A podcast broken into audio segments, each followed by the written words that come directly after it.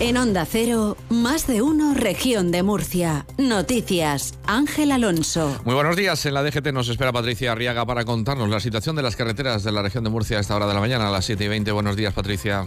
¿Qué tal? Muy buenos días. Pues arranca esta jornada de miércoles y lo hace con tráfico en aumento en la red de carreteras de Murcia, pero por el momento sin retenciones, ni en la red viaria principal ni en la secundaria. Precauciones, o sí, por aviso por viento a lo largo del día, especialmente en la zona de Lorca. Ya saben, hay que moderar la velocidad y aumentar la distancia de seguridad. Vamos con el tiempo. Previsiones para este miércoles 17 de enero en la Agencia Estatal de Meteorología. Laura Vila, buenos días. Buenos días. Este miércoles la borrasca Irene nos deja vientos moderados del suroeste aumentando a fuertes con rachas muy fuertes de hasta 70 kilómetros por hora en la mitad occidental y en el litoral, donde tenemos aviso costero por olas de 3 metros. En el cielo tenemos intervalos nubosos y las temperaturas con pocos cambios marcarán máximas de 25 grados en Murcia y en Molina de Segura, 22 en Lorca y en Mazarrón, 20 en Caravaca de la Cruz y en Cartagena y 19 grados en Yecla. Es una información de la Agencia Estatal de Meteorología. 7.21 minutos de la mañana, 13 grados de temperatura en estos momentos en el centro de Murcia.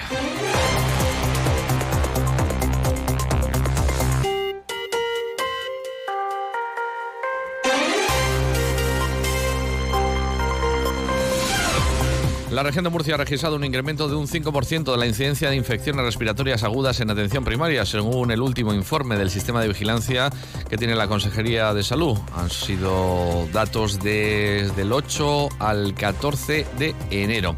Salud ha registrado 1.349 casos por cada 100.000 habitantes. Con respecto a la semana anterior, han aumentado las incidencias relacionadas con infecciones por eh, bronquitis, bronquiolitis aguda, mientras que ha bajado las de gripe y las de coronavirus, según los datos oficiales que semanalmente se van eh, ofreciendo por parte de la Consejería de Salud. Hablamos ahora del Mar Menor porque la vicepresidenta tercera del Gobierno y ministra para la Transición Ecológica, Teresa Rivera, visita hoy Murcia para participar en la constitución de la Comisión Interadministrativa del Mar Menor. El objetivo es coordinar las políticas y actuaciones públicas que afectan a este espacio natural. En la reunión van a estar, además de la ministra, el presidente del Gobierno regional, Fernando López Miras, y los representantes de 10 ayuntamientos, los 10 ayuntamientos afectados de la cuenca vertiente de la Laguna Salada. Una visita que el presidente de la comunidad autónoma, Fernando López Mira, espera que sea fructífera. Está convencido de que se van a dar pasos importantes porque todas las administraciones implicadas tienen el mismo objetivo, que es la recuperación del Mar Menor. Que sea una visita positiva, que sea una visita fructífera, eh, que sea, y estoy seguro que va a ser, una visita cordial y una visita en la que se puedan dar pasos. Yo creo que la protección definitiva del Mar Menor eh, solo puede partir de la colaboración conjunta de todas las administraciones.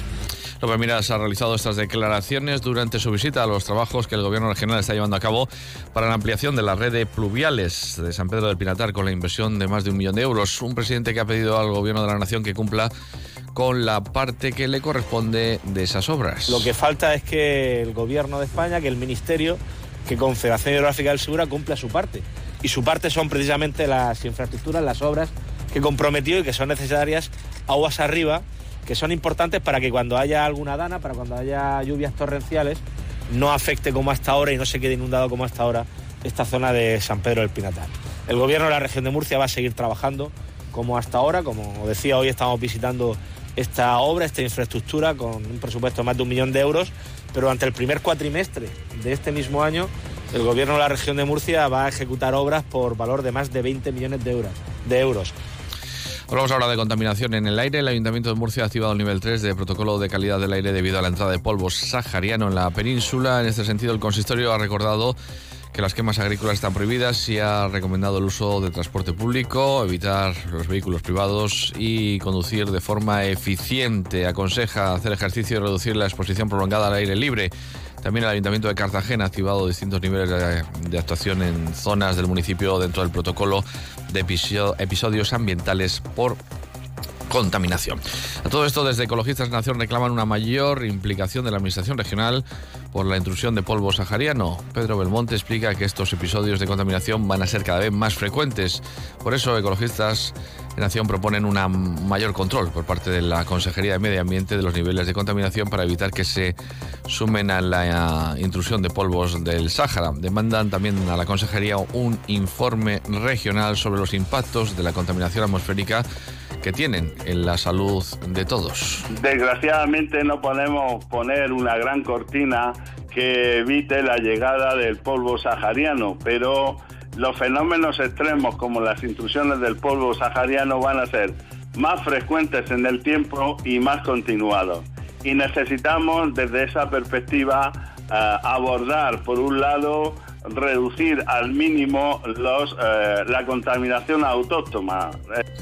La alcaldesa de Cartagena, Noelia Arroyo, niega rotundamente que 2023 haya echado de cierre más de 800 empresas en el municipio y haya caído la construcción de viviendas con poco más de 200 edificadas en todo el año. Onda Cero Cartagena, Paco Rivas. Para Arroyo, los datos del INE de 806 empresas cerradas el año pasado y del Colegio de Aparejadores, que cifra en menos de un 7% las viviendas construidas en Cartagena del total regional, son irreales. La regidora recuerda que esas más de 800 empresas son el resultado de la regularización de muchos negocios con la nueva ley antifraude y el dato real de 1.400 parados menos en 2023 refrenda el crecimiento de sectores como la construcción y servicios diga que el año pasado han desaparecido 800 empresas o quien diga que el sector de la construcción tiene menos trabajo ahora que antes está mintiendo.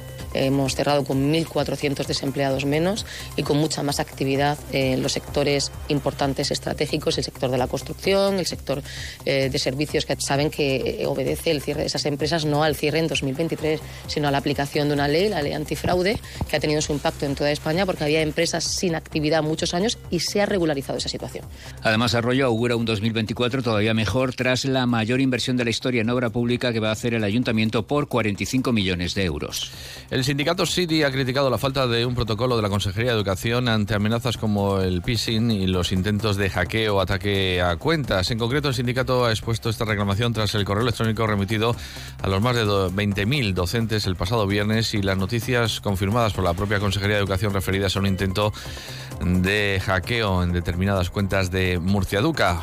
José María Gómez de SIDI considera que se ha hecho una nefasta gestión de este asunto por parte de la Consejería de Educación. Cuando se producen estos tipos de ataques, o bien por hackeo o bien por phishing, como parece que ha sido este, lo que queremos es que haya un protocolo en el que se midan las consecuencias de lo que se pide. Hemos tenido a 20.000 docentes todo el fin de semana con unas instrucciones que no se podían seguir, porque no había posibilidad de cambiar las cuentas. Se bloquearon parcialmente el acceso a los, a las páginas web para hacerlo. Tampoco entendemos qué protocolo puede ser aquel que está diciendo que puede haber un riesgo de phishing y que se utilice un método de comunicación que es un email a una página web, que también a mucha gente le desconcertó esto porque pensaba que era el propio phishing ese correo. Asegura Gómez que parece un poco profesional por parte de la Consejería de Educación que se envió un mail de advertencia donde se incluye un enlace, ya que los docentes no entendían si el mail con ese enlace era veraz, era de la Consejería o se trataba del propio hacker que les mandaba ese mensaje. Por lo tanto, piden un protocolo de actuación.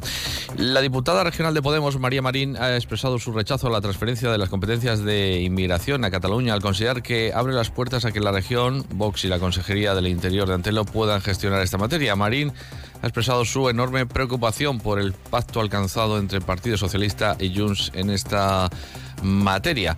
Y como le decimos, no está por la labor de que las comunidades autónomas tengan esas competencias. Esta cesión, por tanto, abre las puertas a que Vox y la Consejería de Interior del señor Antelo pues pudieran gestionar inmigración y eso desde luego creo que claramente sería una noticia pues absolutamente terrible.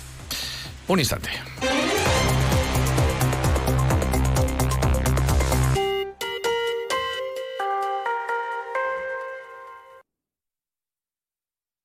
Sé que la salvación estaba... Abre los ojos a un viaje extraordinario por la región de Murcia hacia tu propia mirada. En 2024 el año jubilar de Caravaca de la Cruz llega a ti en lugares conectados por senderos de cultura, naturaleza y fe. Caravaca de la Cruz 2024, año jubilar creer en lo extraordinario. Tiempo de Alsina, que pase un buen día.